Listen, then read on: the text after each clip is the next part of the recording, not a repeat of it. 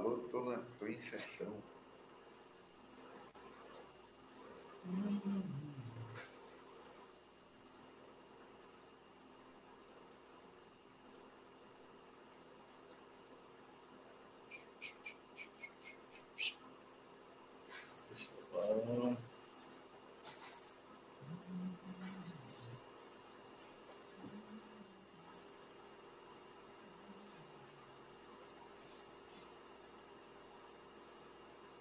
Conselheira Dulce. Passa a palavra conselheira Dulce. Mas e os outros conselheiros, senhor presidente? Vamos aguardá-los, eles estão na sessão. Conselheiro Malheiro e conselheiro Cristóvão. Cristóvão. Um momentinho, acho que eles estão com um problema de som. Conselheiro, conselheiro Malheiro, acho que caiu mesmo. Agora o Cristóvão, ele. Cristóvão, acho que está com conexão. É, vamos aguardar ele... só um momentinho, é. a gente volta rápido.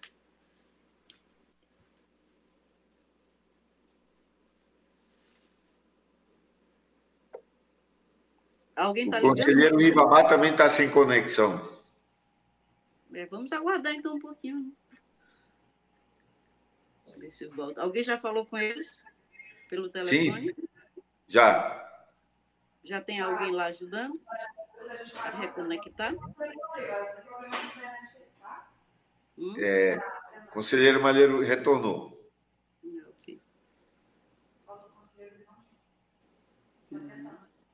Conselheiro Ribamar está tentando, com a palavra o conselheiro Antônio Jorge Malheiro. Malheiro, o som, o som, Malheiro. Malheiro, o som. Obrigado. O seu microfone. Ah, tá legal. O conselheiro Valmir votou acompanhando o voto da nobre relatora, não é isso? Justamente. Sim. Pronto. É, é, é, uma consulta interessante, e aqui, assim, até em função do momento, e é bom até porque todos na realidade não há discussão, e é muito bom assim. É, e aqui, realmente, o tribunal mostrou que é parceiro de ajudar todo mundo que consulta. A consulta entrou dia 16 de fevereiro, e é difícil dentro da nossa tramitação normal e ela consegue sair dentro do prazo regimental inferior a 30 dias, geralmente nós não conseguimos menos de 90, então aqui parabenizar o esforço da equipe toda do tribunal, do gabinete da nobre conselheira para poder dar atenção e aso à, à solicitação. É, queria cumprimentar o doutor Marcos Mota por estar aqui conosco nessa sessão. É, e queria começar dizendo que tudo o que o nobre secretário da Casa Civil pediu para nós, perguntou, corretamente a Procuradoria respondeu. E respondeu nos mesmos termos da, da conselheira, apenas talvez com alguma colocação se atentando à regra com relação ao aumento da carreira mas nos outros, o parecer da PGE, ele atendeu 100% o pedido que comunga conosco com relação a isso. É, então, todos os questionamentos foram devidamente é, atendidos no parecer da PGE, e não poderia ser de outra forma. A PGE é composta por pessoas de, de bom gabarito, se vê nas decisões do STF, aqui no TJ, quando o Estado é representado pelos nossos procuradores do Estado, então não poderia ser diferente, então não há o que colocar nem contrapor a tudo aquilo que está dentro do parecer da Procuradoria com relação às quatro perguntas que foram emanadas do, do da Casa Civil. É, se é possível a aplicação do peso salarial, mesmo quando está acima da lei de responsabilidade fiscal, quando foi o ano passado, através do Acórdão 13.079, é, se definiu que sim, que poderia ser feito, quando foi dado o pagamento do abono, porque se há um mandamento constitucional, então aqui a lei de responsabilidade se inverte. Como foi muito bem colocado no voto da nobre relatora, tudo isso tudo isso, a, o fato da consulta estar aqui no tribunal, o fato da discussão, tudo é em função de que o, executivo está com 51,44% da despesa pessoal na, na, é, em cima da receita corrente líquida, e o seu limite é 49%. Então, toda a consulta, toda a discussão é em função desta situação do Estado. Então, quando nós analisarmos todos os casos, não podemos nunca esquecer que estamos falando de um ente que está com a despesa pessoal extrapolada. Então, daí os questionamentos, porque o Tribunal de Contas não lhe cabe dizer o que fazer. Até porque, senão, não seria nosso papel, até que às vezes nós temos vontade de sair do nosso quadrado, fazer algumas coisas que estão fora, outras vezes nem fazer algumas que estão dentro, mas se for para mudar o nosso quadrado, nós temos que pedir a procuração do povo, virar deputado federal e escrever um novo quadrado. Então, o nosso quadrado ele não nos permite muito decidir, mas permite dizer como é a regra que deve ser seguida. E esse é o nosso papel. Tudo que nós fizemos fora disso, ou nos omitindo ou extrapolando, nós estamos fora do nosso quadrado. E aqui, então, a consulta é nesse sentido. Quando pergunta se pode, nós já dissemos que sim, se for para atender uma outra obrigação constitucional, pode. Então, qual é a regra da lei de responsabilidade fiscal? Primeiro você baixa a despesa, depois você dá o aumento. Esta é a regra. Muito bem colocado pela nobre relatora, quando você extrapola oito meses para se ajustar. Mas o tribunal já disse lá atrás que quando há um mandamento é, constitucional já exerci, já colocado e maior que a lei de responsabilidade fiscal, que é uma lei complementar, portanto abaixo da lei constitucional, primeiro você obedece o princípio constitucional e depois você obedece a lei complementar. É, então, como nós temos lá no artigo 206 é, muito bem colocado, inclusive pelo, pela, pela Procuradoria é, do Estado. É, nós temos no, no 206 da Constituição Federal, no, no inciso 8, a garantia é, do piso salarial. Então, toda vez que há uma alteração lá, lógico, nós temos que fazer uma lei local, mas a execução da lei local não está impedida pela lei de responsabilidade fiscal. Há que fazer uma redução de despesa? Com certeza. Mas ela entra na exceção. Primeiro, você faz o aumento de despesa, como é o caso de decisões judiciais, aumentos colocados antes deste, desta situação que já existiam, todos têm que ser cumpridos, você aumenta a despesa e depois você diminui.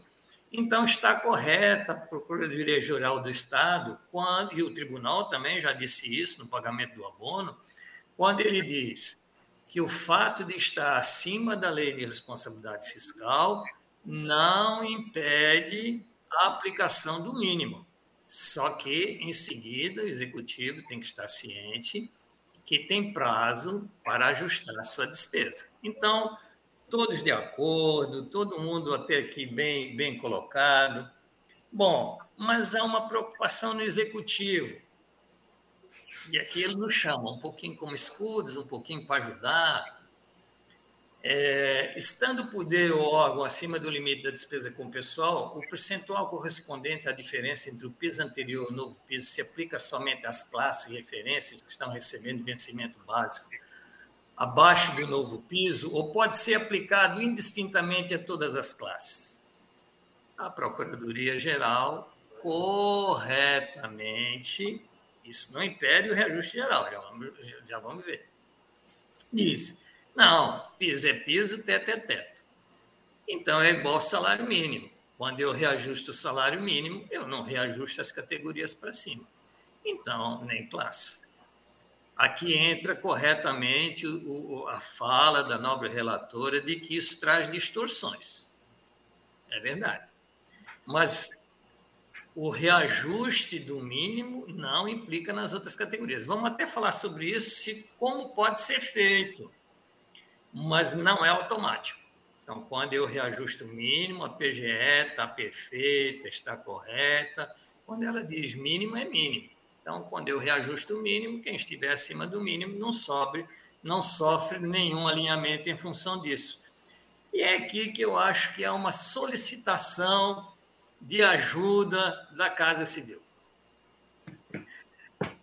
Do sindicato, que esteve aqui, visitou todos nós, a Casa Civil esteve aqui, também, também andou visitando todos nós. Porque eu só tenho um dinheiro protegido para quando eu estou fora da lei de responsabilidade fiscal. Aquele que for para cumprir obrigações constitucionais. Então, quando eu falo na obrigação constitucional de piso, eu poderia dar aumento para a carreira, eu poderia fazer assim, poderia fazer assim? Posso. Qual é o único problema? E é aqui que o executivo provavelmente nos coloca no meio. É que quando eu faço assim, eu estou dando aumento de uma despesa que está fora da lei de responsabilidade fiscal. Porque eu também vou usar mais dinheiro do que isso, porque eu não estou só tirando dinheiro da educação. Porque se o dinheiro fosse somente da educação, não haveria nenhum problema. Se o executivo estivesse abaixo dos 95% do limite de 49%, também não havia problema. Pode dar quanto teto, 100%, dobrar salário. Mas ele está. E quando ele fizer assim, ele aumenta a despesa de pessoal em algo que não está protegido. Porque quando ele aumenta salários aqui, eu tenho repercussões em todas as áreas, inclusive na Previdência, e a Previdência não está calcada aqui. Eu tenho um aumento de despesa de pessoal que não está calçado numa garantia constitucional pré-existente. Então, para eu fazer assim, eu precisava estar abaixo do limite da despesa de pessoal. Então, quando nós falarmos assim, por hora, tudo ok. Quando a gente falar assim, não em do Estado, e só por causa disso, estar acima do limite da despesa de pessoal. Então, não há nenhum impedimento de cumprirmos a Constituição, não há nenhum impedimento de cumprirmos o piso, não há nenhum impedimento de cumprir 70% do dinheiro do Fundeb, estirar isso para o dinheiro dos 25%, porque naquele acordo 13.079, nós já dissemos que para cumprir todos os mandamentos constitucionais, pode aumentar e depois fazer a redução da despesa de pessoal. Lá está liquidado o assunto. Mas nós não abrimos e não temos como abrir para fora. Bom, mas se o Estado quiser, há uma outra exceção na lei complementar 101 da Lei de Responsabilidade Fiscal. Quando ele diz que a concessão de vantagem, aumento, reajuste, remuneração a qualquer título, os inativos não estão na folha de pessoal da educação, e eu vou ter aumento lá também, só são permitidos se não ocorrer, salvo, salvo se por sentença judicial ou por determinação legal ou contratual, ressalvado a revisão prevista no inciso 10 do artigo 37 da Constituição Federal, que é aquela que fala na revisão geral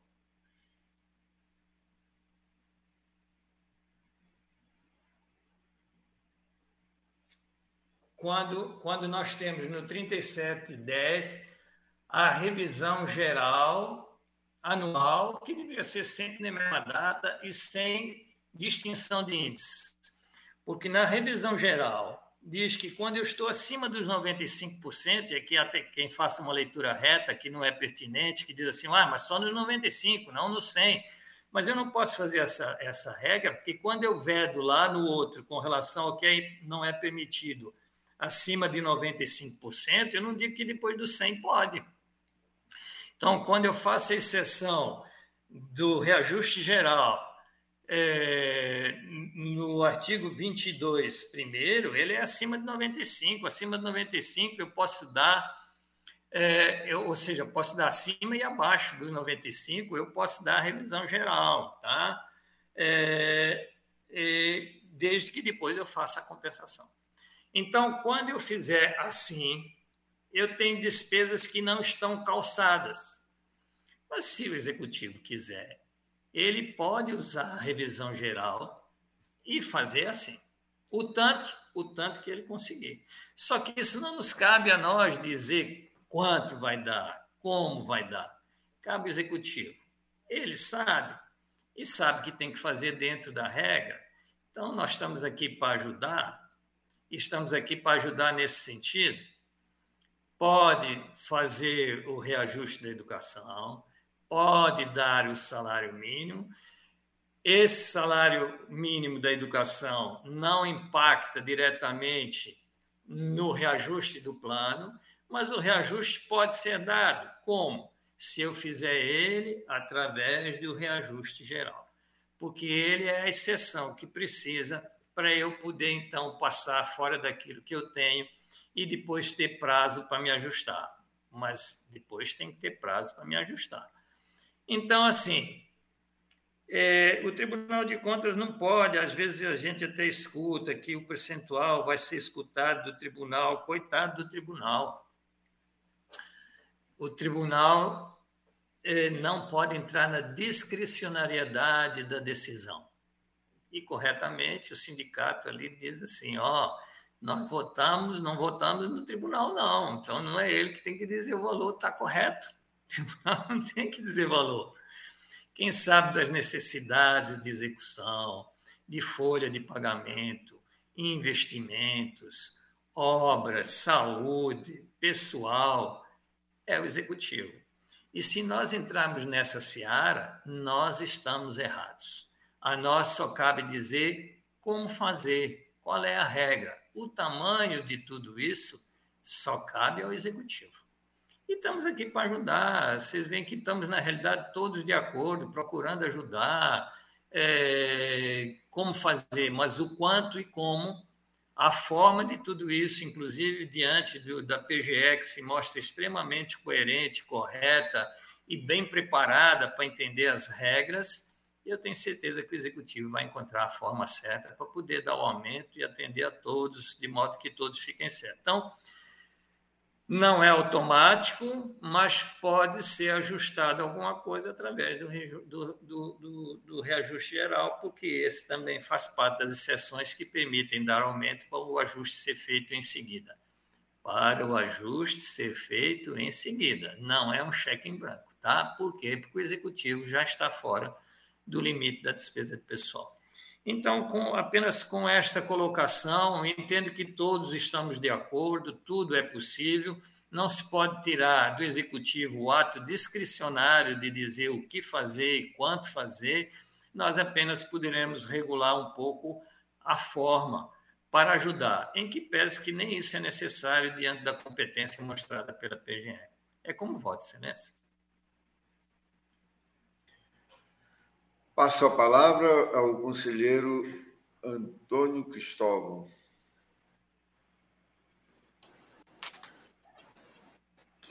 É, conselheiro Malheiro, é, então, em relação ao voto da conselheira Nalu Maria, que eu acho que no voto dela ela leva todo mundo num patamar junto, não é isso?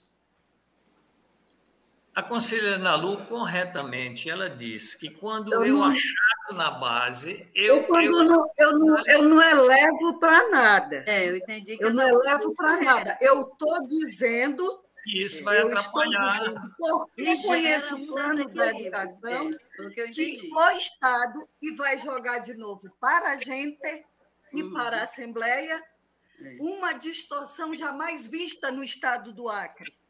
Uma coisa é, louca, porque o plano, vocês não sabem, foi da década de 80, quando um monte de mulheres e alguns poucos homens foram atrás de ter um plano.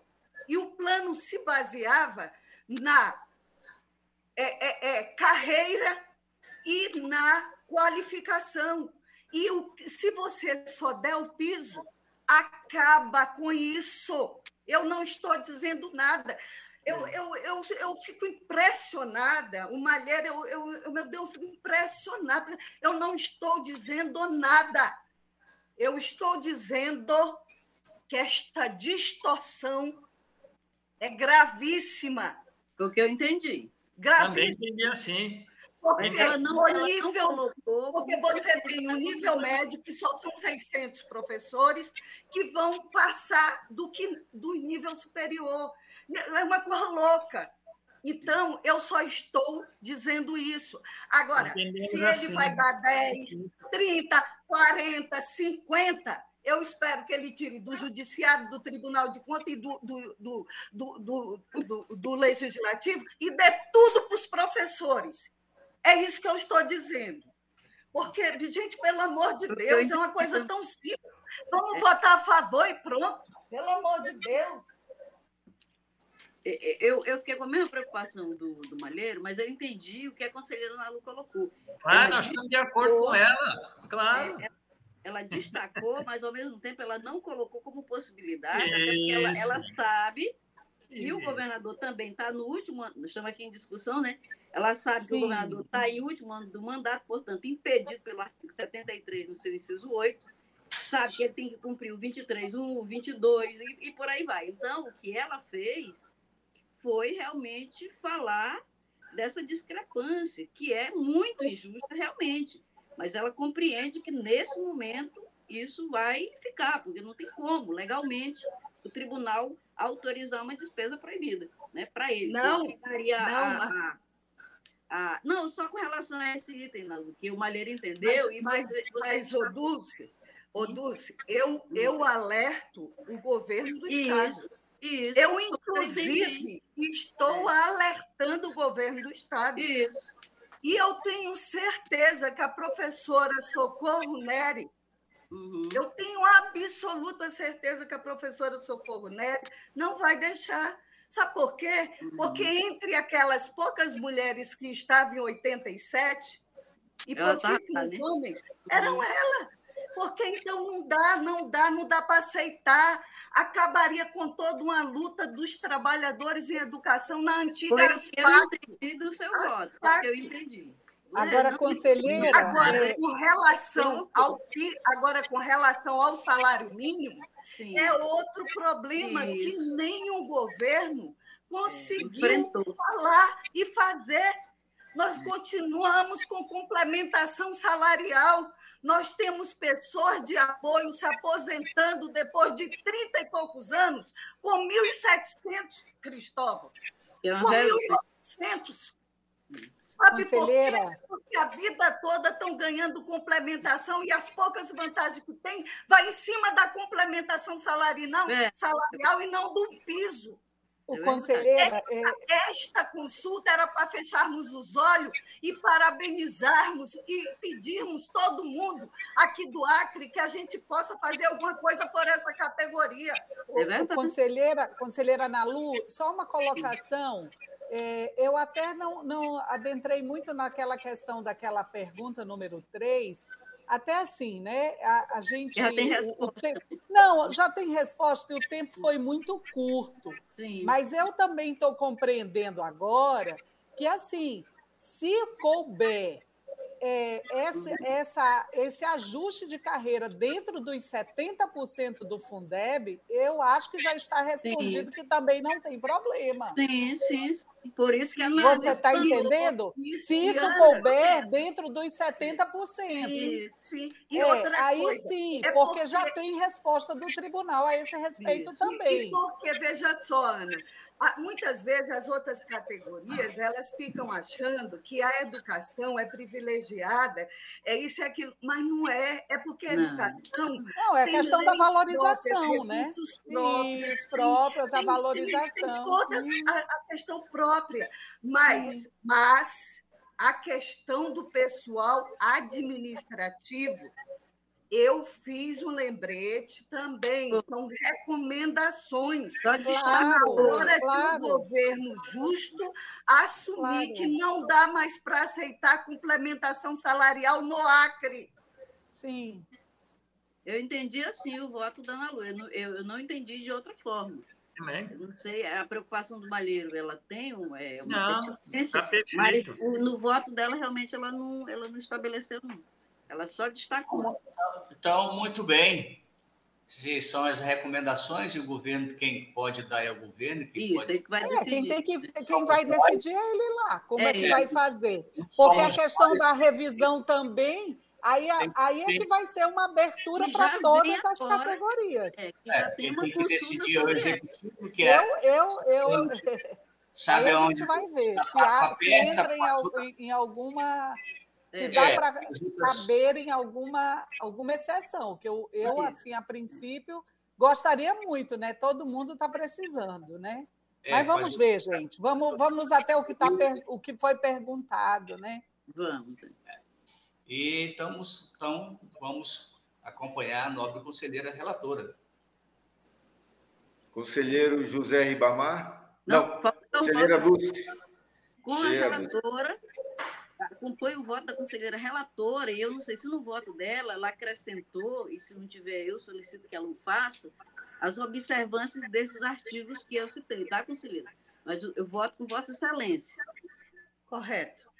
Tá? Colocando só aquele dispositivo José de observação. É o último, último é... é... a Lei 9.504, o artigo 73, 18 e os artigos da Lei de é. Responsabilidade é. Fiscal, que ele não está eximido de, de, cumprir. Mas acompanha o voto de Vossa Excelência. Tá? Conselheiro José Ribamar. Obrigado, Excelência. É, eu concordo com tudo que foi dito, com a, brilhante explanação da conselheira relatora, eu só queria fazer um, umas observações e permito, peço, venha a Vossas Excelências para que faça isso.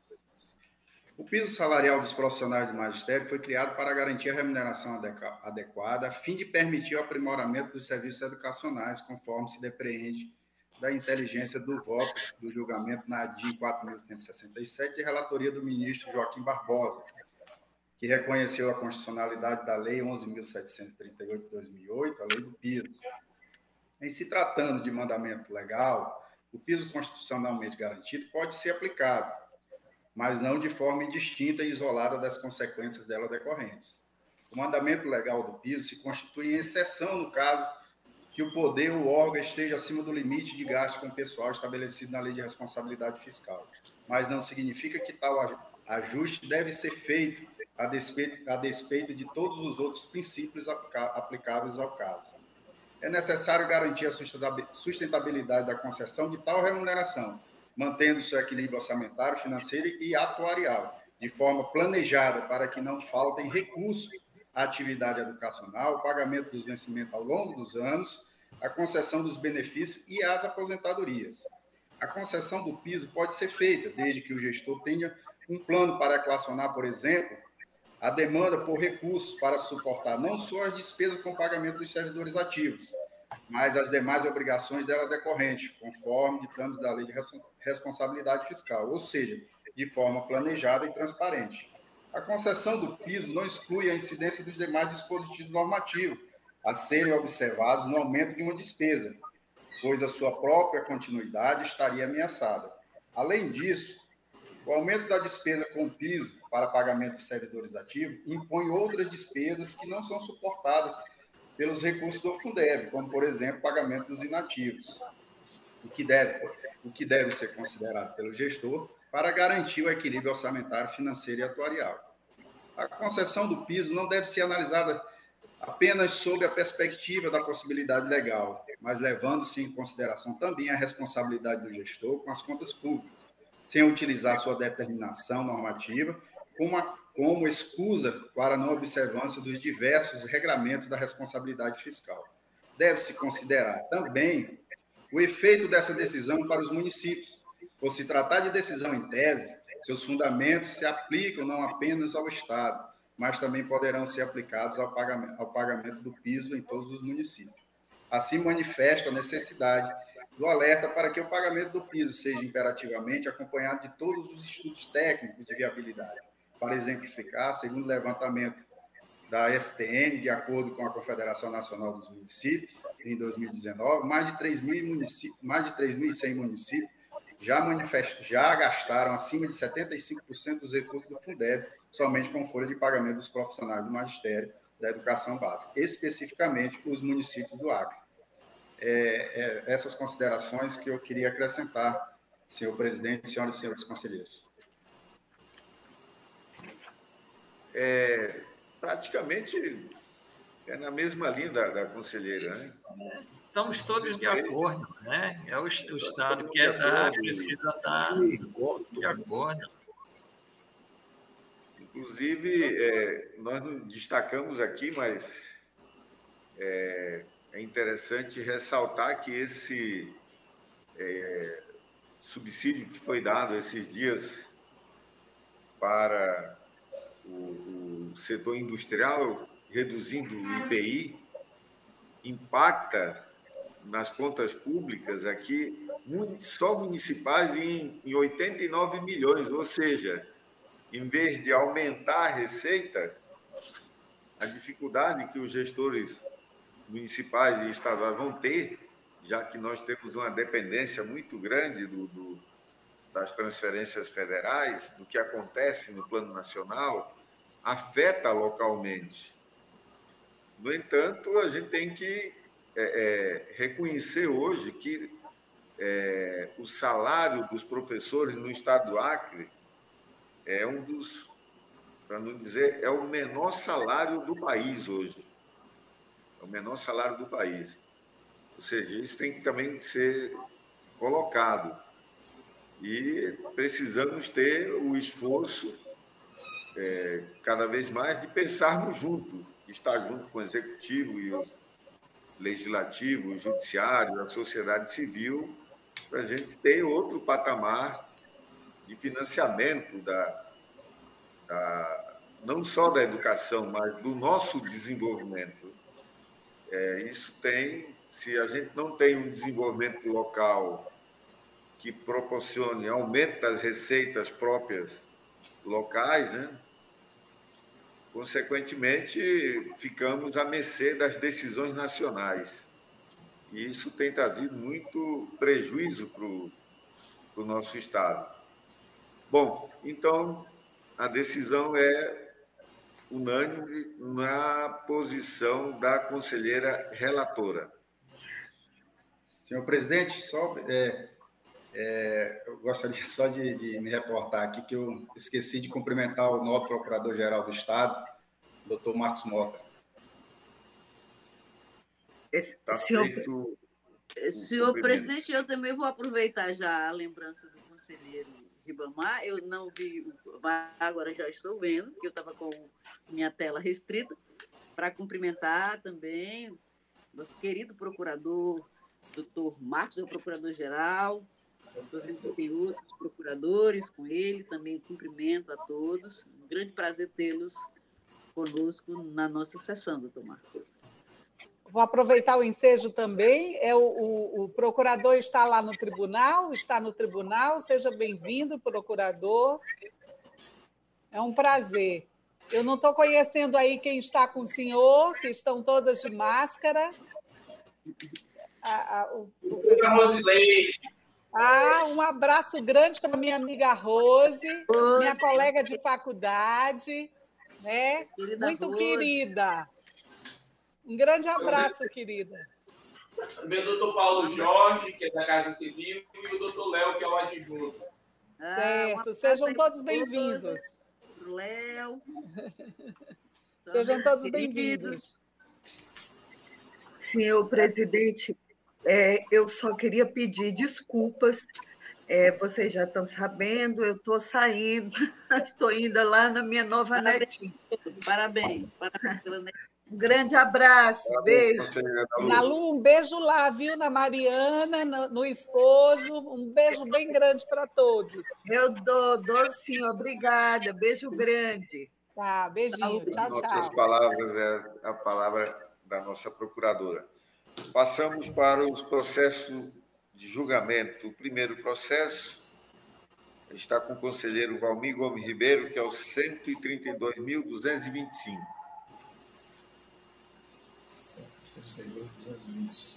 Obrigado. Obrigado, senhor presidente. É, bom dia a todos. Bom dia. Vamos ao nossos, na realidade, iniciar a nossa sessão de julgamento de processo. É, vamos ao relatório do processo 132.225. Tratam os presentes autos de prestação de contas da Secretaria do Meio Ambiente do Estado do Acre, SEMA, referente ao exercício de 2018, de responsabilidade do senhor Carlos Edgar de Deus, enviada tempestivamente a este Tribunal de Contas. A primeira IGCE emitiu o relatório preliminar, onde destaca improbidade que motivaram a citação do responsável. Na fase do contraditório, a defesa conseguiu eliminar as falhas apontadas. Emitidos autos ao Ministério Público de Contas, esse se manifestou por intermédio da doutora Ana Helena de Azevedo Lima, procuradora-chefe. Este é o relatório, senhor presidente.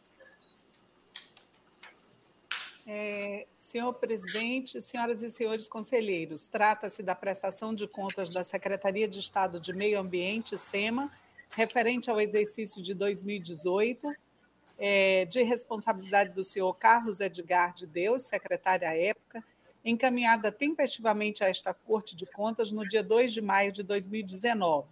A análise técnica inicialmente procedida constatou as seguintes ocorrências: divergência da ordem de R$ 920.374,44 entre o saldo em espécie transferido para o exercício seguinte, registrado no balanço financeiro, é, de R$ 1.964.509,41 e o confirmado por meio dos extratos e conciliações bancárias de R$ 1.044.134,97, bem como ausências das conciliações dos saldos das contas 8.346.1, 8.649.5 e 7.949.9 mantidas no Banco do Brasil, agência 3.555 ausência do relatório técnico de atividade das ações desempenhadas pela equipe no período decorrentes do contrato 043 de 2018 e de atesto nas notas fiscais 141, 145 e 146. E realização de pagamentos alusivos ao convênio 003 de 2017, firmado com a Cooperativa dos Produtores Florestais Comunitários, Cooper Floresta em data posterior à vigência do termo e omissão em sua fiscalização. Ao final, sugeriu a citação do responsável para o contraditório, provando, em caso de inércia, a reprovação das contas em tela com a imputação ao ex-gestor do débito apurado e da multa prevista no artigo 88 da Lei Complementar 38 de 93.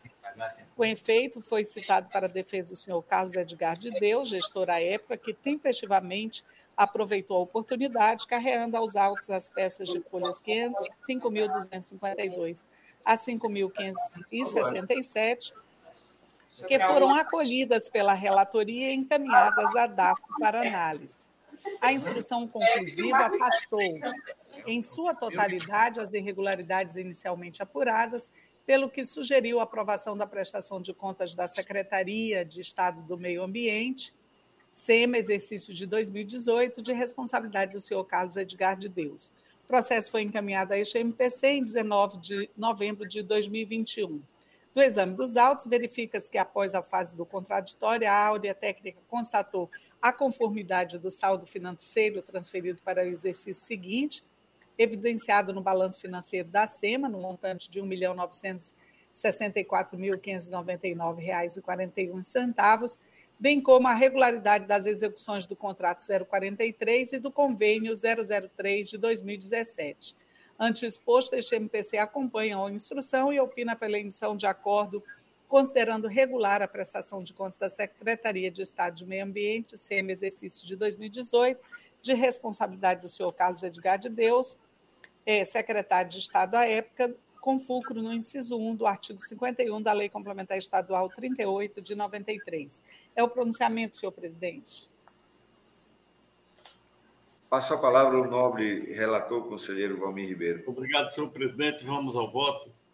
A análise técnica procedida evidencia a regularidade da matéria, posto e consubstanciado no relatório da primeira IGCE, bem como no duplo parecer do Ministério Público de Contas, concluo votando pela regularidade das contas da Secretaria é, de Meio Ambiente do Estado do Acre, SEMA, referente ao exercício 2018, de responsabilidade do senhor Carlos Edgar de Deus, com fundamento no artigo 51, inciso 1 da Lei Complementar Estadual número 3893, após as formalidades de estilo, pelo arquivamento dos autos. É assim que vota o senhor presidente. Em votação, com a palavra o conselheiro Antônio Jorge Malheiro. Excelência, é o meu entendimento em função do relatório, e aqui não queria, assim, parecer que estou incomodando, mas na análise técnica, conforme foi colocado da outra vez, na outra reunião pelo Ministério Público, era o último ano de mandato, não foi apresentada a parte do, do análise de restos a pagar. E ó, na folha 691 diz que foram liquidados 38 milhões 865, só foram pagos 37 milhões 480 e que o resto a pagar é zero, impossível. Eu posso até ter cobertura financeira para resta pagar, mas este, este relatório de resta pagar não está correto. Mas tendo em vista que está dito que tem um passivo circulante pequeno, saldo financeiro, eu acompanho o voto do nobre relator. Conselheiro Antônio Cristóvão. O relator. Conselheira Dulce. Com relator, excelência. Conselheiro José Ribamar. Acompanho o nobre relator, excelência. É, eu posso, em função da ausência da conselheira Ana Lu Gouveia, se tivesse no próximo voto, a conselheira convocar a conselheira Maria de Jesus. É, então, a unanimidade decidiu-se a unanimidade nos termos do voto do conselheiro relator. Passamos para o processo 138.918 Continua com a palavra o conselheiro Valmir Gomes Ribeiro. Obrigado, senhor presidente. Vamos ao relatório. Trata o presente processo de recurso de reconsideração interposto pelo senhor Nélio Anastácio de Oliveira, chefe do, da Superintendência Municipal de Transporte de Trânsito, RB Trans,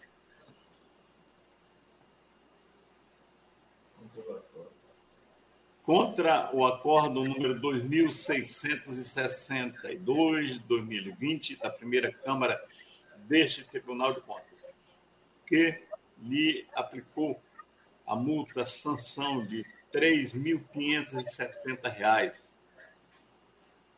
O recorrente apresenta as justificativas que entende pertinente. A segunda GCE, após analisar os argumentos apresentados, emitiu o relatório de folha 20/24, emitidos autos ao Ministério Público de Contas. Este se manifestou por intermédio do seu ilustre procurador, doutor Mário Sérgio Neto de Oliveira. É o relatório, senhor presidente. A palavra nobre procuradora Ana Helena. Senhor presidente, senhoras e senhores conselheiros, trata-se de recurso tempestivo de reconsideração interposto pelo senhor Nélio Anastácio de Oliveira, dirigente da Superintendência Municipal de Transporte e Trânsito, RB Trans, contra o Acórdão 2662 de 2020 da Primeira Câmara do Tribunal, o qual lhe aplicou multa de R$ 3.570 em face da falta de cadastro do contrato 057 de 2019 e pelo envio intempestivo dos contratos 002, 05, 09 e 021, todos de 2019, conforme a resolução TCE Acre 97 de 2015. A peça preenche seus requisitos de admissibilidade previstos nos artigos 671 e 68 da Lei Complementar Estadual 38 de 93. As alegações do recorrente foram acolhidas pela instrução somente no tocante à falta de inscrição do contrato 057 de 2019, que não foi celebrado. Isto posto, concordamos com o conhecimento do pedido e seu provimento parcial para fins de afastar o apontamento de irregularidade em relação ao contrato 057 de 2019, mantendo-se a aplicação de multa pelas faltas remanescentes. É o pronunciamento, senhor presidente. Passo a palavra ao nobre procurador, ao nobre conselheiro relator Valmir Gomes Ribeiro. Obrigado, senhor presidente. Vamos ao voto.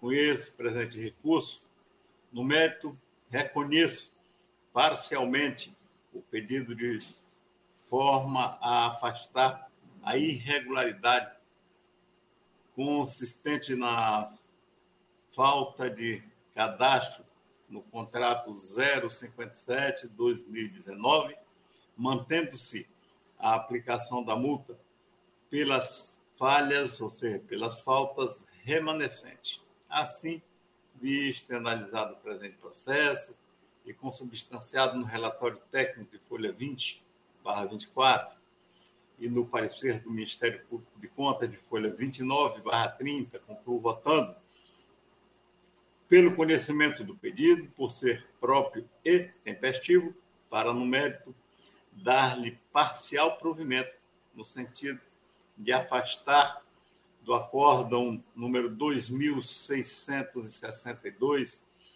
é, de 2020 da primeira Câmara a irregularidade consistente na falta de cadastro do contrato número 57 2019, mantendo-se a aplicação da multa sanção estabelecida no item primeiro pelo envio intempestivo dos contratos número 02 ao 05, 09 e 021, todos de 2019.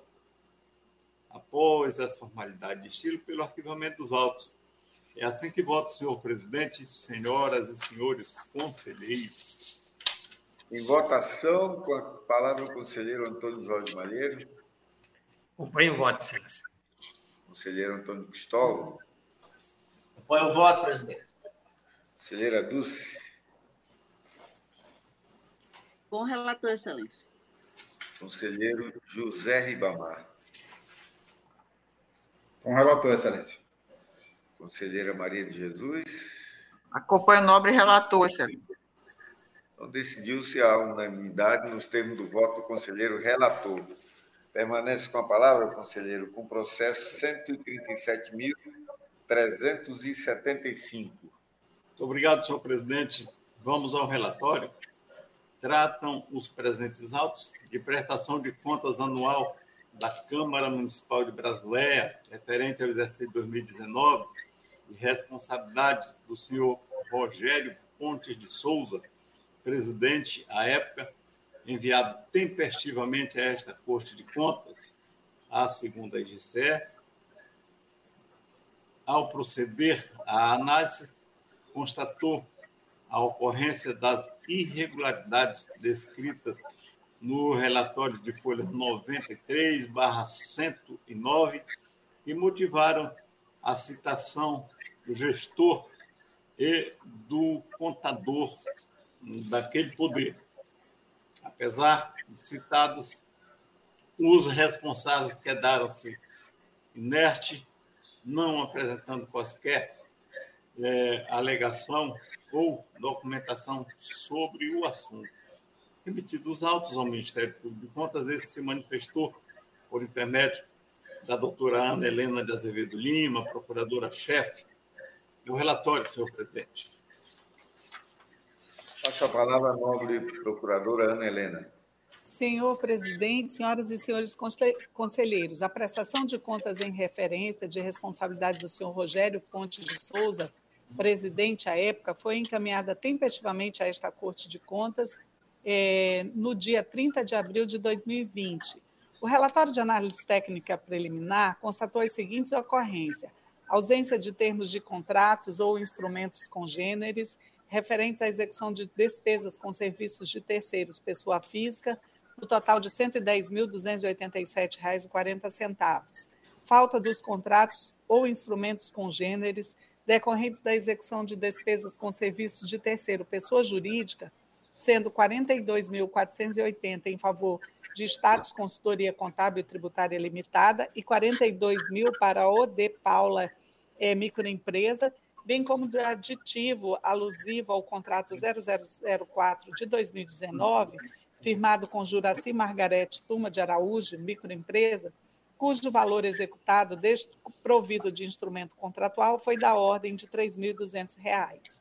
Não contabilização do valor integral das obrigações patronais, contribuições previdenciárias e FGTS devidas no exercício de 2019 ao final, sugeriu a citação do ex-gestor e do contador, senhor Oséias Dávila Paula, para o contraditório, propondo, em caso de inércia, a reprovação da prestação de contas em tela de responsabilidade do senhor Rogério Pontes de Souza, presidente, com fundamento na linha B do inciso 3 da, do artigo 51 da Lei Complementar Estadual 38 de 93. Propôs ainda a devolução da quantia de R$ 110.287,40 decorrente de serviços prestados por pessoas físicas, bem como do montante de R$ 87.680, alusivo aos serviços prestados por pessoas jurídicas, sem os respectivos contratos ou aditivos, nos termos do, do, dos artigos 54, acres, nos termos do artigo 54, acrescidos de multa acessória do artigo 88, ambos da Lei Complementar Estadual é, 38 de 93, ao senhor ao gestor e a aplicação da multa prevista no inciso 2 do artigo 89 da Lei Complementar Estadual 38, ao senhor Oséias Dávila, contador, pela não contabilização do valor integral das obrigações patronais. Devidamente citados, os senhores Rogério Pontes de Souza, ex-gestor, e Oséias Dávila Paulo, é, responsável pelos demonstrativos contábeis não aproveitaram a oportunidade. O processo foi encaminhado a, a este MPC em 12 de julho de 2021. De acordo com as peças constantes do feito e do Sistema Informatizado de Prestação e Análise de Contas, SIPAC, verifica-se inicialmente que as despesas empenhadas em favor de pessoas físicas, da ordem de R$ 110.287,00, e 40 centavos referem-se a serviços diversos, como vigilância, servente, recepcionista, taxistas, dentre outros, cuja execução por credor foi, foi suportada por notas de empenho que não extrapolam o limite de R$ 17.600, em conformidade com a legislação pertinente. Lei 866 de 93, artigo 24.2, combinado com o artigo 62 do mesmo diploma, e Decreto Federal 9.412 de 2018. É, aqui nós pontuamos que a falta, da, a, a falta levantada é, de, de, de, de, não constar, os, de não ter o contrato, por si só não configuraria dano. No tocante aos serviços executados pelas empresas, status contábil e tributária, é, no valor de 42.480, referente a locações de sistemas, e OD Paula, no valor de 42 mil de assessoria contábil, observa-se de fato que não constam no sistema de licitações e contratos é, desta corte, no LICOM, ou no feito, termos aditivos aos contratos 004 de 2017 é, e 005 de 2017, bem como não há evidência da ocorrência de novos procedimentos licitatórios ou justificativa de dispensa e ou inexigibilidade, em desacordo com o regramento vigente, Constituição Federal de 88, artigo 37 21, e Lei 8666 de 93, artigo 2 e Resolução TCA 97 de 2015. Ressalta-se, todavia, que tais inconformidades, embora graves, não configuram, a princípio, prejuízo aos cofres da Câmara, considerando que os serviços em terra for, foram aplicados nas atividades da edilidade em, em conformidade com o programa de trabalho e execução da ação legislativa. Vale destacar que nas contratações públicas dispensar ou inexigir licitação fora das hipóteses legais ou deixar de observar as formalidades pertinentes à dispensa ou à inexigibilidade, enseja o envio da matéria ao Ministério Público Estadual para as providências pertinentes. Mas, diante da, da incerteza quanto à realização ou não do certame licitatório, e considerando que não há previsão para ditamento nos instrumentos em tela, embora também não se tenha notícia de suas ocorrências, é, não, não se proporá a medida neste processo.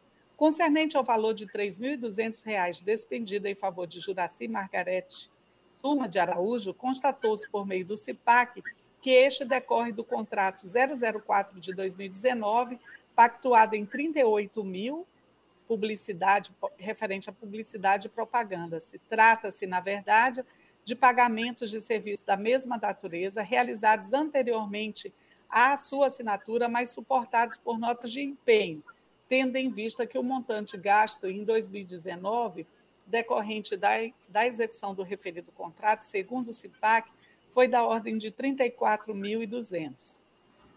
No que se refere às obrigações patronais, verifica-se por meio do CIPAC que o total das contribuições previdenciárias empenhado, contabilizado e pago no exercício de 2019 foi da ordem de R$ 278.559,66, que corresponde a 21,68% do total das, das despesas empenhadas na rubrica é, 31, 31 90 11 vencimentos e vantagens fixas da ordem de R$ 1.284.737,85, alinhando-se às normas pertinentes, Lei 8.212, artigo 22, inciso 1.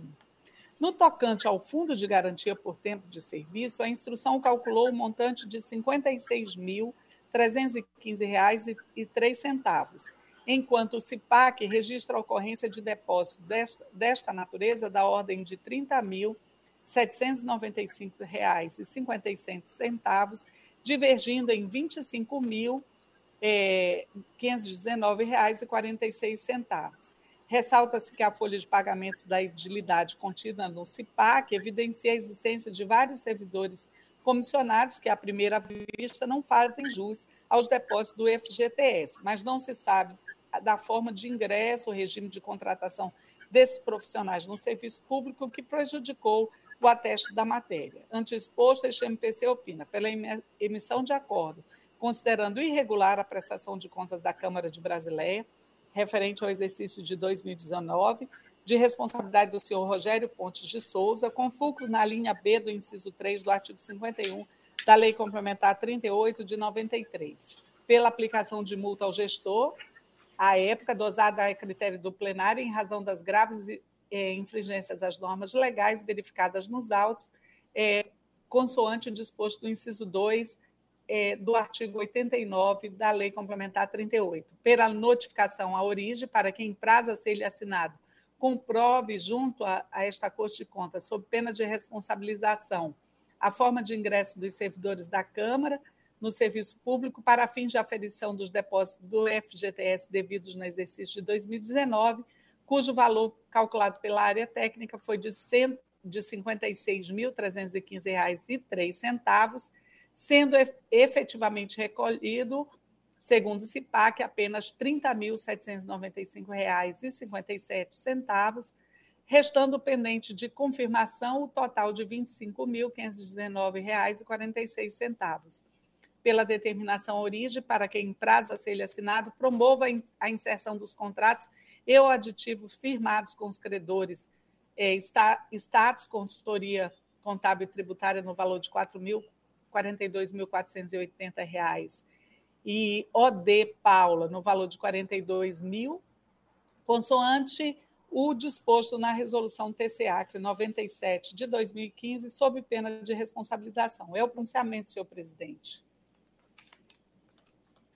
Passa a palavra ao nobre relator conselheiro Valmir Ribeiro.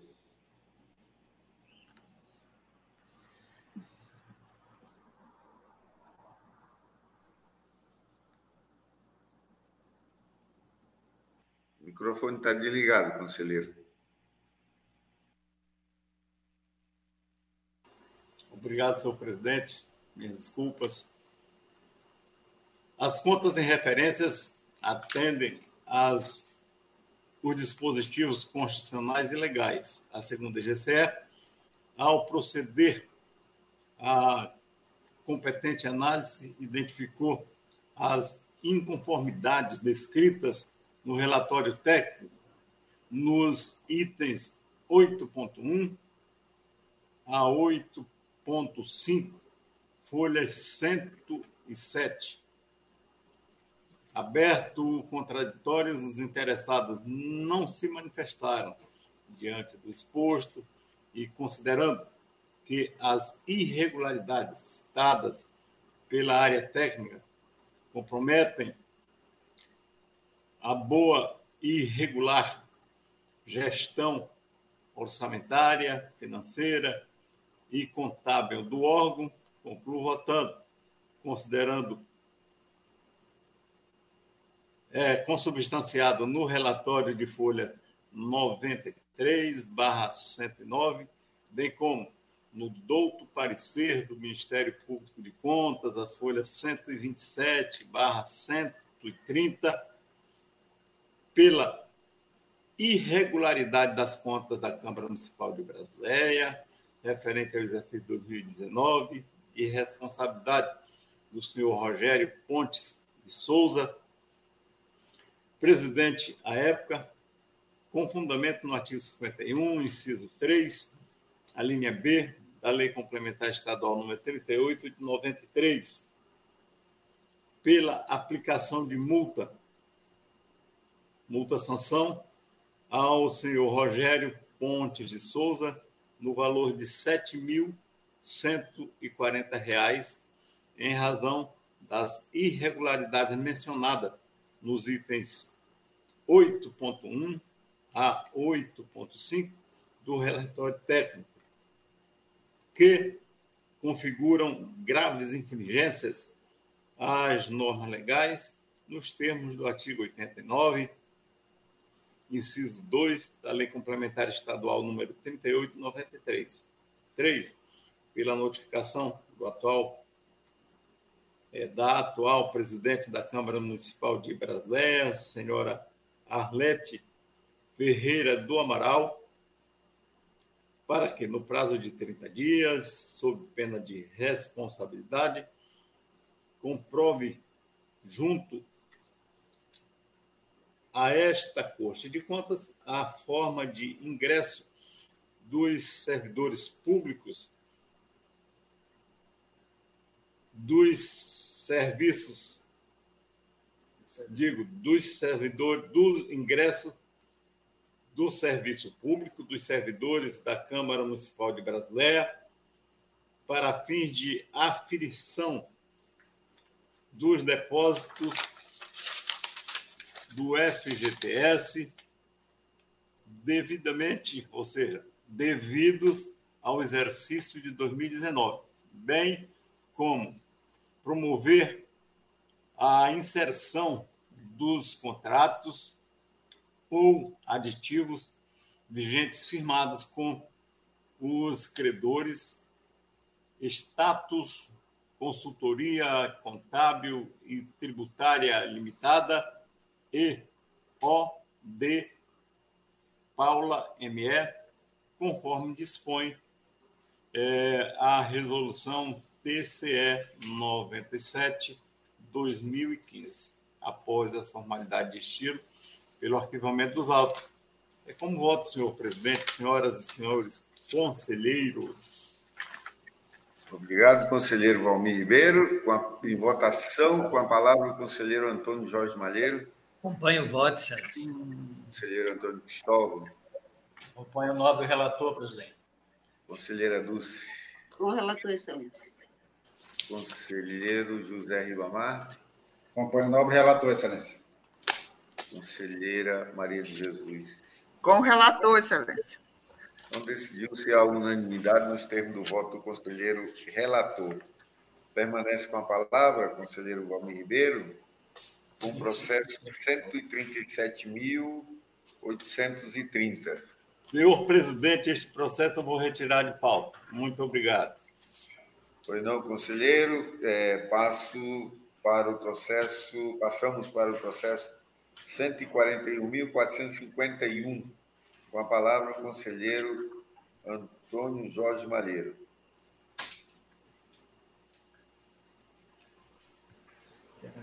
Obrigado, Excelência. É, é um embargo de declaração neste processo interposto pelo parquê deste Tribunal de Contas corretamente, de forma legítima, é, tempestiva, é, no processo que é pura responsabilidade, em face do não envio ou envio intempestivo aos arquivos é, em descumprimento da Resolução 87, referente ao primeiro bimestre de 2021, é, da Prefeitura Municipal de Passo de Castro. Pelo atraso, nós aplicamos uma multa de 5 mil reais ao senhor Camilo da Silva, e o doutor Parquet, atento, é, é, entrou com os embargos, dizendo assim: ó, no primeiro ano de mandato, logo quando a pessoa entra, nós temos dado um prazozinho de 120 dias, então talvez não fosse justa essa essa aplicação de multa. Então, parabenizo, inclusive, pela atenção o parquê, e essa, em síntese, é, é o relatório, Excelência. É, com a palavra, nobre procuradora Ana Helena. É, senhor presidente, senhoras e senhores conselheiros, considerando tratar-se de recurso de reconsideração interposto pelo próprio MPC e não havendo a necessidade de acréscimo ou complementação quanto a um entendimento alinhado pelo parquê, entendo viável o prosseguimento do feito para fins de julgamento. Artigo 160, inciso 3 do Regimento Interno do Tribunal. É, fazendo uma correção, considerando tratar-se de embargo de declaração. É o pronunciamento, senhor presidente. Passo a palavra ao nobre procurador, ao nobre relator, conselheiro Antônio Jorge Malheiro. É, perfeito, excelência. Conforme nós tínhamos falado, foi dado uma multa ao, ao, à prefeitura municipal, o senhor Camilo da Silva, atual prefeito, 5 mil reais, é porque ele teve um atraso no envio. Os dados do primeiro bimestre tinham que ser mandados até o dia 30 de março de 2021 e ele mandou no dia 19 de abril, ou seja, 20 dias após o prazo. E com isso nós aplicamos a multa. Mas conforme muito bem colocou o parquê, ó, quando o pessoal entra, lembramos que havia um ex-prefeito que demorou de 19 até 2020 para conseguir, não mandou nada, e ele chegou agora, se ajustou então, o parque alerta com relação a essa situação que nós temos estendido esse prazo para 120 dias, corretamente. Nesse sentido, é, entendendo que este embarque com efeitos infringentes do Ministério Público tem toda a razão, voto pelo conhecimento dos embargos e no mérito por dar-lhe provimento, excluindo a multa atribuída no Acórdão 3.426 e após pelo arquivamento dos autos. É como voto, Excelência.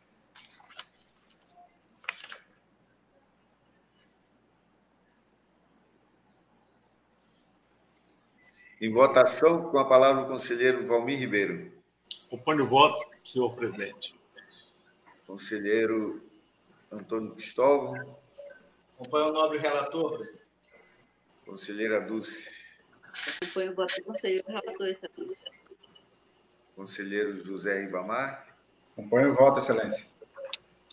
Conselheira Maria de Jesus. Com o relator, excelência. Então, decidiu-se a unanimidade nos termos do voto do conselheiro relator, que permanece com a palavra com o processo 138.948. Obrigado, Excelência. Trata este processo de uma tomada de contas é, que foi destinada a apurar despesas com medicamentos e, e, e efetivo exercício de profissionais numa unidade de saúde, a Álvaro Nobre, no município de Porto Acre. Foi um trabalho conjunto, é, com o Ministério Público Estadual, envolveu o levantamento de dados feitos através de um, de um, de um, de um acordo, uma cooperação com a Universidade Federal do Acre. e que envolveu a todos nós. Eh, teve a DAFO lá, na época, até como relator, estivemos também no município, tivemos com o prefeito, mostramos dados sobre um levantamento, e aí foi pedido que houvesse correção de alguns itens que não foram feitos, que era controle de estoque de medicamentos e uh, horários de atendimento dentro de unidades de saúde. A DAFES pediu ofícios ao prefeito municipal, é, senhor Antônio Carlos Ferreira Portela, ele atendeu as diligências, é, foram ainda efetivadas outras, várias vezes se foi, a, a, Secretaria Municipal de Saúde, aqui perto, na época até com o ônibus do tribunal. A segunda inspetoria emitiu um relatório técnico onde apurou dano erário na ordem de 280 mil reais, referentes a pagamentos realizados a profissionais dotados da unidade de saúde Álvaro Nobre, que, como foi constatado, ela sequer abria. É, e a anotação de repasse de medicamentos a pacientes sem qualquer comprovação é, com relação a isso. A auditoria informa ainda, no, na Folha 95, conforme dados levantados, é, é, que a qualidade dos serviços eram oferecidos ao município é, desejava com relação a, a, aos horários de atendimento. Foi levantado outras situações também, se o pessoal estava satisfeito ou não, como, como nós conseguimos fazer uma pesquisa mais ampla, utilizando os universitários, o pessoal da, da, da, da universidade, pudemos até avaliar algumas colocações com relação à política de saúde no município, o que, que deixava a desejar, geralmente era com relação ao fornecimento de medicamento, e horário de atendimento. E nesta unidade de saúde, Álvaro Araújo, todas as vezes que nós fomos lá, ela estava fechada. No entanto, tinha pessoal lotado lá que era pago na folha de pagamento. E quando foi feita a solicitação de informações e o prefeito foi, foi notificado e citado para isso, nunca conseguiu demonstrar onde é que estava o pessoal, com exceção de duas pessoas que foram retiradas deste valor que foi pedido a devolução. É, cabe aqui destacar, e aqui é o fato importante agora no processo, que o senhor Antônio Carlos Ferreira Portela faleceu no dia 25 de dezembro de 2021, último. É, mas para análise do pressuposto válido irregular, cabe também indicar no processo que ele já havia sido citado e se pronunciou por duas vezes. Então, com isso, o processo tem, tem validade para fazer o prosseguimento. Então, ao final, a segunda inspetoria emitiu o relatório conclusivo pedindo a devolução de ou a recomposição do erário de R$ 325.514,72, 46 mil referentes ao pagamento à Lab Norte por compra de medicamentos provenientes de um, de, um, de um pregão, mas não tinha nota fiscal, acompanhamento de lote de entrega, não tinha nada, nem se conseguiu fechar isso com análise das notas fiscais que nós queríamos para ver a entrada do lote é, dentro do Estado, e R$ 279.348,22 em função do pessoal lotado em unidade de saúde fechada e sem qualquer justificativa, onde esse pessoal tinha sido relocado, com exceção de dois servidores que eles conseguiram demonstrar que haviam sido relocados. Então, em função disso, tendo em vista que não podemos é, extinguir o processo pelo falecimento, porque ele já estava citado, o processo, então, seguiu e houve o pronunciamento do Ministério Público eh, de Contas através do seu procurador, doutor Mário Sérgio Nery de Oliveira. O relatório, excelência. Passo a palavra à nobre procuradora Ana Helena. Senhor presidente, senhoras e senhores conselheiros, trata-se de inspeção para apurar as despesas com medicamentos e profissionais da unidade de saúde Álvaro Nobre, no município de Porto Acre, que durante o exercício de 2016 não funcionou regularmente, conforme o detalhamento do expediente de folha 2. A segunda Inspetoria Geral de Controle Externo, depois da primeira fase do contraditório, destacou as seguintes inadequações: ausência de comprovação no valor de R$ 801,91, referente a repasse de medicamentos aos pacientes atendidos na, na unidade básica de saúde, e falta de comprovação da contra, contraprestação pelo pagamento de R$ 279.348,22, com a remuneração dos profissionais lotados na unidade em razão da ausência do controle de frequência. Citado novamente o senhor Antônio Carlos Ferreira Portela, ex-prefeito do município, depois de definida a sua responsabilidade pelos achados, suas alegações foram rejeitadas pela instrução devido à ausência das provas em contrário e acrescente-se pelo fato de que cumpre ao administrador o dever de prestar contas e mais, prestar contas boas. Após a manifestação deste parquê de folha 159, foi determinada a complementação da instrução na forma orientada no respeitável despacho de folhas 166 e 167, cujo resultado foi a impugnação de R$ 46.160,50 de medicamentos pagos à empresa Lab Norte, sem comprovação por meio de notas fiscais e respectivo número de lote, conforme a portaria RDC Anvisa 320 é, de 2002, mais R$ 279.348,22 de custeio não comprovados de serviços na, uni, na aludida unidade básica. Citado outra vez o implicado, senhor Antônio Carlos Ferreira Portela, não houve resposta. Nestas condições, e já convertido este feito em tomada de contas especial, nos termos do caput do artigo 78 da Lei Complementar 38 de 93, sugerimos a emissão de parecer prévio, segundo o, relato, o recurso extraordinário 848-826 do DF, considerando a irregular a teor das letras B e C do inciso 3 do artigo 51 da referida Lei Orgânica da Corte, mediante a consignação da necessidade de imputação ao responsável de ressarcimento à origem do somatório impugnado pela instrução acrescido dos consectários prescritos por analogia ao caput do artigo 54 do mesmo diploma. É o pronunciamento, senhor presidente. Passo a palavra ao nobre conselheiro relator Antônio Jorge Malheiro. Obrigado, excelência. Nessa mesma linha, então, excelência, voto por julgar irregular presente tomada de conta especial é, feita na área de saúde da Prefeitura Municipal de Porto Acre, de responsabilidade do senhor Antônio Carlos Ferreira Portela, é, com fundamento no artigo 54 da Lei Complementar Estadual 38, tendo em vista as irregularidades quanto à compra de medicamentos provenientes do pregão 011 de 2016, sem apresentação sequer das respectivas notas fiscais e ausência de comprovação da efetiva contraprestação de serviços é, pelos, pelo, é, pelo pessoal lotado e pago na unidade de serviço Álvaro Araújo Nobre, sempre fechada, toda vez que lá se foi verificar e sem nenhuma resposta quando da citação.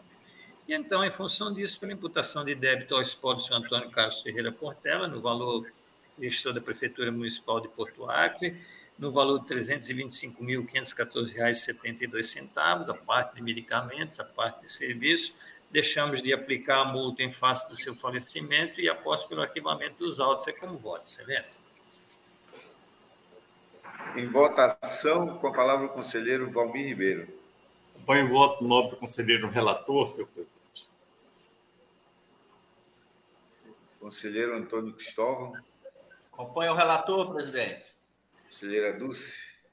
Senhor presidente, eu vou pedir vista desse processo. Peço vista, senhor presidente, do processo. Pois não, conselheira. Passamos para o processo seguinte, com a palavra o conselheiro Antônio Cristóvão Correia de Messias. É o processo 128.794. Obrigado, presidente.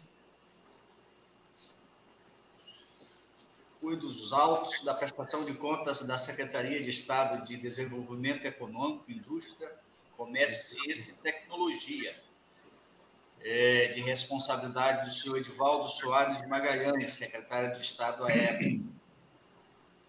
A documentação deu entrada neste tribunal dentro do prazo estabelecido na resolução TCE 62 de 2008, a análise preliminar procedida pela primeira IGCE, as folhas 145 a 191.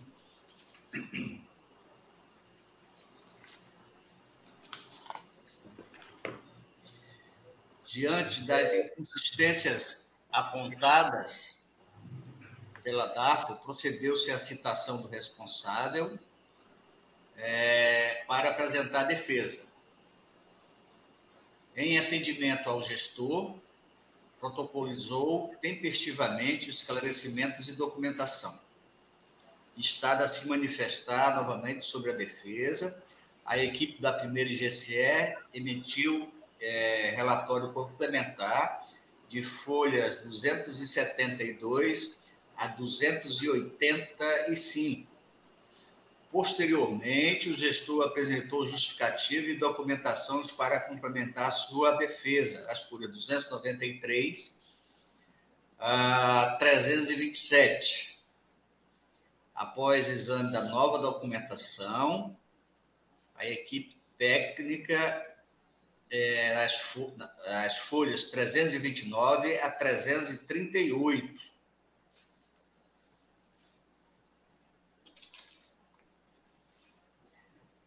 É, por seu turno, o Ministério Público, junto a esse Tribunal de Contas, manifestou-se conclusivamente as folhas 23, 243 e 345, em pronunciamento da lavra do excelentivo senhor procurador, doutor João Isidro de Melo Neto é o relatório, senhor presidente, senhoras e senhores conselheiros. Passo a palavra à nobre procuradora Ana Helena.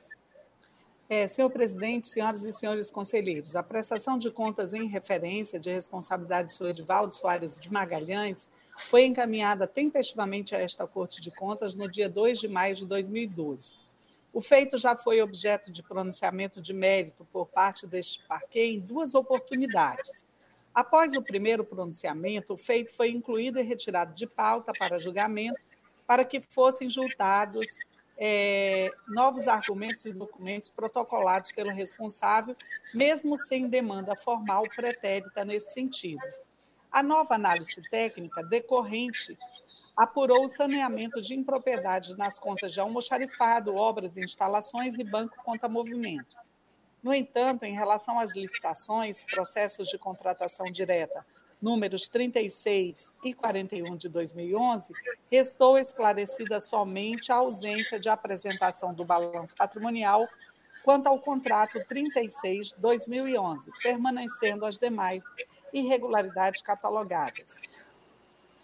1. Um, a ausência do atestado de capacidade técnica da empresa Projeto Pacu Aquicultura Limitada, referente ao processo CEDICT número 36 de 2011, descumprindo determinação contida no artigo 30, parágrafo 1 da Lei 8666 de 93. E ausência de justificativa de preço nos processos CEDICT 036211 e 041 de 2011, relativos, respectivamente, às contratações diretas com as empresas Projeto Pacui, Pacu Aquicultura Limitada, Limitada e Software AS, em violação ao disposto no inciso 2, parágrafo único do artigo 26 da Lei 8666 de 93.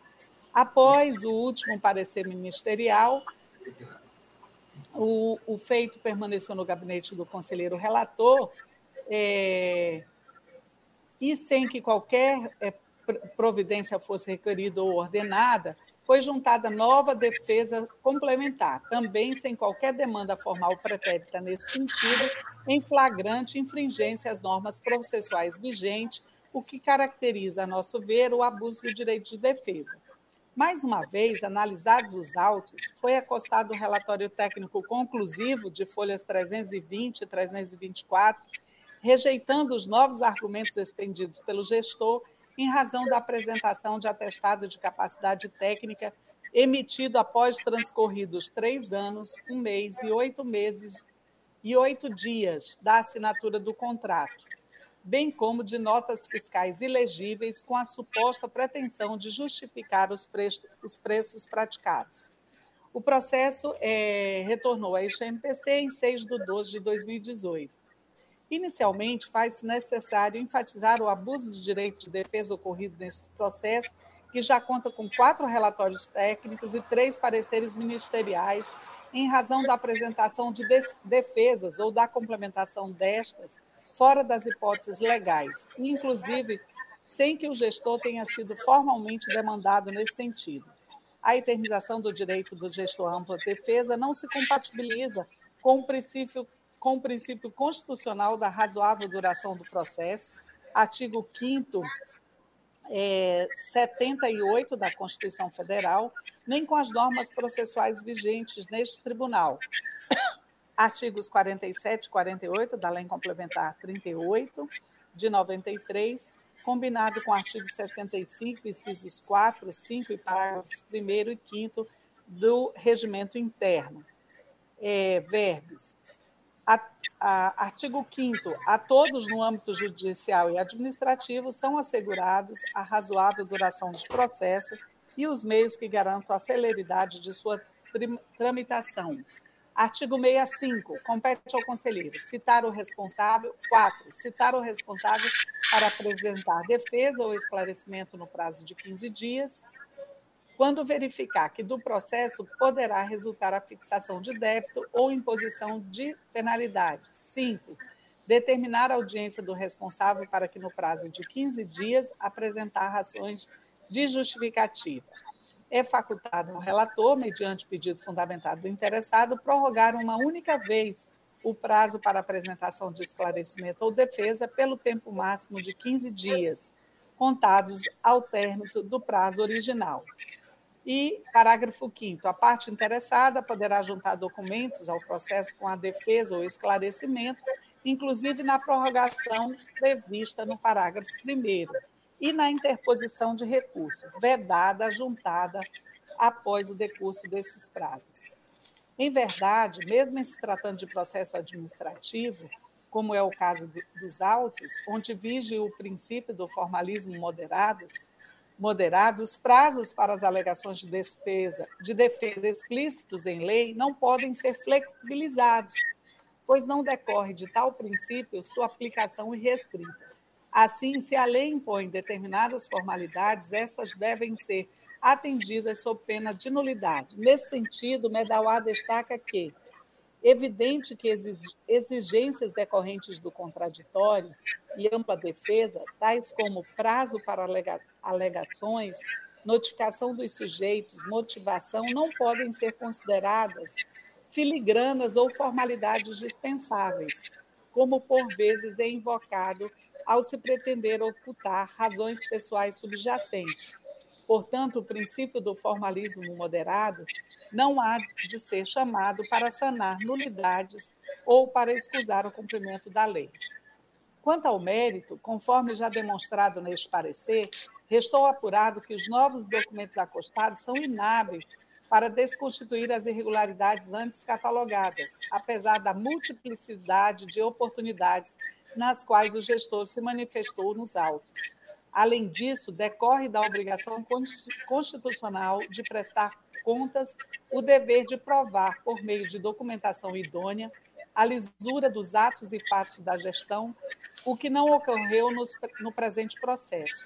Ante exposto, este MPC opina pela emissão de acordo considerando irregular a prestação de contas em tela, com fulcro na linha B do inciso 3 do artigo 51 da Lei Complementar 38 de 93, pela condenação do senhor Edivaldo Soares de Magalhães ao pagamento de multa sanção fixada a critério do plenário, em face das ocorrências listadas nos itens 1 e 2 deste parecer configurarem graves infringências às normas legais de regência da matéria, consoante previsão incerta no inciso 2 do artigo 89 da Lei Complementar Estadual 38 de 93, e pelo encaminhamento de cópia do, do apurado ao Ministério Público do Estado para conhecimento e, e adoção das providências que entender necessária, em razão do que foi noticiado no curso deste parecer e o que consta dos artigos 89 e 100 da Lei 866 de 93. É o pronunciamento, senhor presidente. Passo a palavra ao nobre conselheiro relator, Antônio Cristóvão. Obrigado, presidente. Senhor presidente, é, embora os processos acima citados, aqui eu digo, é, é, levantamento no almoxorifado, em obras de instalações, em banco de contas, movimentos, é, ausência de atestado de capacidade técnica, falta de apresentação de informações dos custos dos serviços em relação aos valores praticados no mercado pelas mencionadas empresas, é, é, tenha sido efetivadas sem o atendimento de toda a recomendação contidas nos pareceres emitidos pela Procuradoria-Geral do Estado, verifica-se que a DAF não apontou, não apontou na ocorrência de superfaturamento ou desvios de recursos nas contratações efetivadas. Em face do exposto, considerando a ausência de apuração de dano ao erário, voto.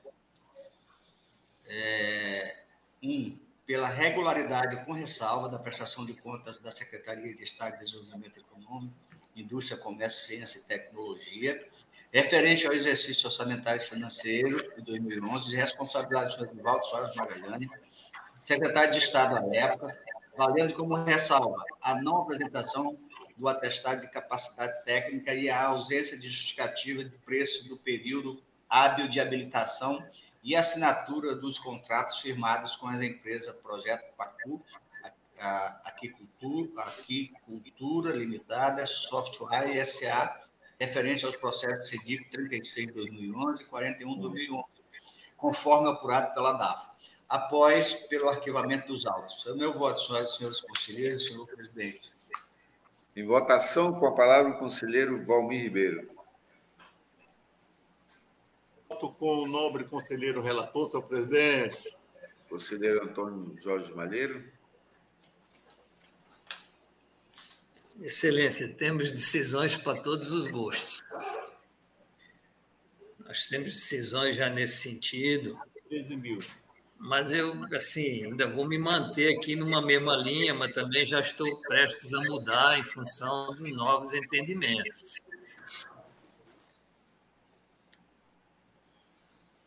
Há dois contratos de 2011, um de 750 mil reais, e na época 750 mil reais era dinheiro, para a empresa Pacu Consultoria, por dispensa de licitação e nós vimos o que deu esse projeto, sem justificativa de preço, sem ela ter capacidade técnica comprovada, e nós estamos dizendo que está regular, porque não foi apontado superfaturamento, apesar de que a folha 282, a DAFO diz assim, indício elevado de valores com prática de superfaturamento e valores acima de mercado. Está escrito pela DAF na folha 282, mas a DAF não apurou. A mesma coisa ela fala com relação ao contrato de consultoria de software para ZPE de R$ 302.460 na mesma época dos 2011, quando 302 mil era dinheiro, sem licitação, e também com superfaturamento. E nós estamos dizendo que é regular, com ressalva. Se nós fizermos isso, tudo tem que ser regular com ressalva. Só você basta que a DAF não aponte superfaturamento, mesmo que ele diga que tem índice forte, está regular. Então, assim, quase perecendo também nesta linha aqui, eu voto por voltar, mesmo depois de 11 anos, a DAFO, para que ela então diga se houve ou não superfaturamento ou se cale. Não diga. Se ela diz que há indício de superfaturamento, ela tem que investigar, senão lança uma pecha, inclusive injusta, ao secretário. Então, é como voto, Excelência, pela abertura de tomada de conta, para ver se efetivamente houve ou não o superfaturamento apontado, mesmo diante das irregularidades de execução dos contratos que foram apontados na hora da contratação. É como voto, excelência. Conselheira Dulce. É, compreendendo a preocupação do conselheiro Malheiro, senhor presidente, mas é, considerando 11 anos né, que se passaram na pressão de contas, eu acompanho o voto do conselheiro relator. Conselheiro Ribamar? Com o relator, excelência. Conselheira Maria de Jesus. Foi o relator, excelência. Então, é, decidiu-se por maioria nos termos do voto do conselheiro relator. É, os votos da conselheira Dulce é, na Lução foram retirados. Passamos para o processo 139.764. Com a palavra o conselheiro José Ribamar. Senhor presidente, tem um processo meu. Tem um processo. É, é o 139. Tem um processo. Ah, 385. Sim, desculpe aí, conselheira. Sem nenhum problema, presidente. Estou com a palavra, a senhora está com a palavra. Obrigada, excelência. Senhora procuradora-chefe, doutora Ana Helena, senhora conselheira, senhores conselheiros, doutora Érica, um bom dia a todos que acompanham pela Rádio Web. Trata-se de processo autônomo instaurado para apurar o cumprimento do item 2 do Acordo 11.204, dos autos 21232-2015, relativa à inspeção para apurar irregularidades na acumulação ilegal de cargos por parte da senhora Valéria Araújo Lopes de Melo Assis, em decisão unânime desta Corte. O processo foi distribuído em 25 de janeiro de 2021 e encaminhado à DAF. E a quarta inspetoria sugeriu a oitiva do senhor secretário de Estado de Planejamento e Gestão acerca da ausência de demonstração do cumprimento do acórdão, já aqui referido. Em obediência aos princípios do contraditório e da ampla defesa, houve a citação pelo Diário Eletrônico de Contas 1585, de 28 de maio de 2021, e o gestor apresentou a sua defesa, sobre a qual a DAF, em análise conclusiva, se manifestou pelo arquivamento do feito, tendo em vista o cumprimento do acordo. O Ministério Público de Contas Neste feito, se pronunciou o senhor procurador doutor Mário Sérgio Mineiro de Oliveira, é o relatório, excelência. Passo a palavra nobre procuradora Ana Helena. Senhor presidente, eh, senhoras e senhores conselheiros, é, o presente processo foi instaurado para apurar a responsabilidade do senhor Ricardo Brandão dos Santos, secretário de Planejamento e Gestão do Estado, por não ter informado a esta Corte se houve ou não o cumprimento do item 2 do Acórdão 11.204 de 2019, que determinou notificar os senhores de estados de saúde da gestão administrativa, bem como a senhora prefeita municipal de Rio Branco, para que adotem as medidas tendentes a evitar a acumulação indevida de cargos públicos não só durante o exercício, mas, sobretudo, no momento da nomeação. A análise técnica preliminar de folhas 40 a 42 sugeriu a aplicação da multa prevista no artigo 89, inciso 4, parágrafo 1 da Lei Complementar 38 de 93 ao referido secretário da Gestão Administrativa por ele não ter comprovado o cumprimento da determinação deste tribunal e nem ter apresentado justificativas de, efetuar, de eventual descumprimento.